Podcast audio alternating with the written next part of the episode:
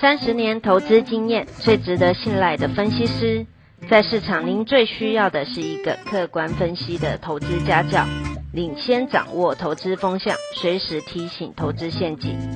亲爱的粉丝朋友们，一定要记得要按订阅，并且开启小铃铛，才不会漏掉蔡总每一天对盘市精辟的解析哦。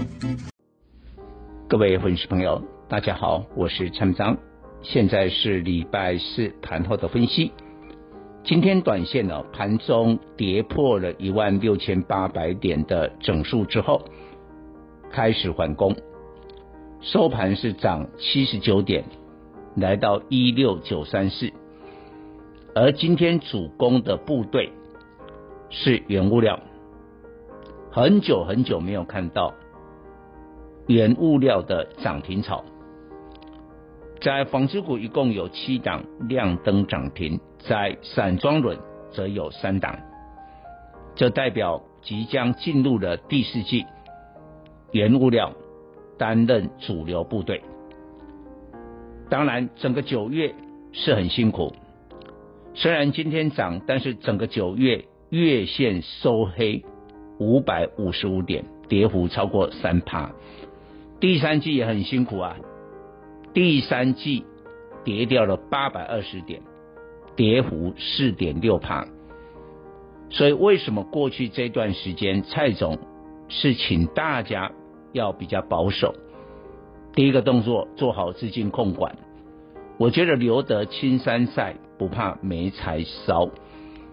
因为你想看整个第三季跌掉八百多点，你多会做，多做多错哎，那不如保留实力。再过来的动作，我们不可能是清仓了，你手上要有基本持股，但现在你的基本持股只要是电子。以电子为主的话，我告诉你老实话，你会比较辛苦，因为美国债务的危机，当然我认为最后会获得解决，但是这个过程就很辛苦，公债殖利率的飙升，更重要的，连美国联准会一向啊非常铁齿的鲍威尔，今年一再说服大家。啊，这个通膨只是短暂的，现在居然改口，高通膨会持续到二零二二年，哇，这糟糕，通膨啊就出现了。再过来中国的限电限产，这时候你只要报电子的话，辛苦喽。但是你的基本持股只要是报原物料，你看最近啊，尤其在中国的限电之后，第一个。冲上来的是塑化，当然我也告诉你塑化哈，短线会震荡，因为油价拉回。今天塑化就普普通通，但紧接着棉花创十年高点，结果纺织大涨。再过来，美国的众院可能就在礼拜四，我指的是美国时间啊，礼拜四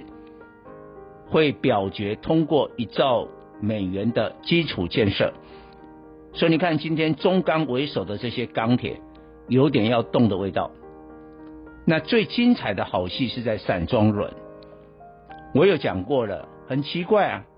这个全世界的煤炭都在呀大涨，都创下新高，涨得不可思议。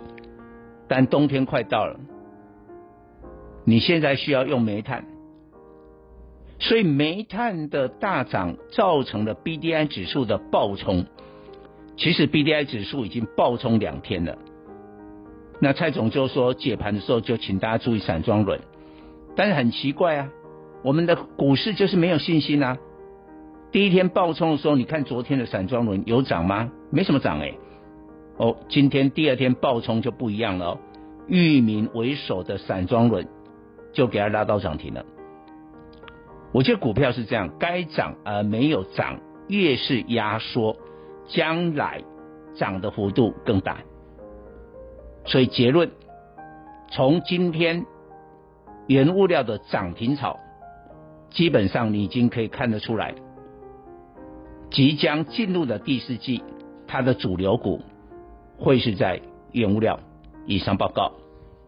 本公司与所推荐分析之个别有价证券无不当之财务利益关系。本节目资料仅供参考，投资人应独立判断、审慎评估并自负投资风险。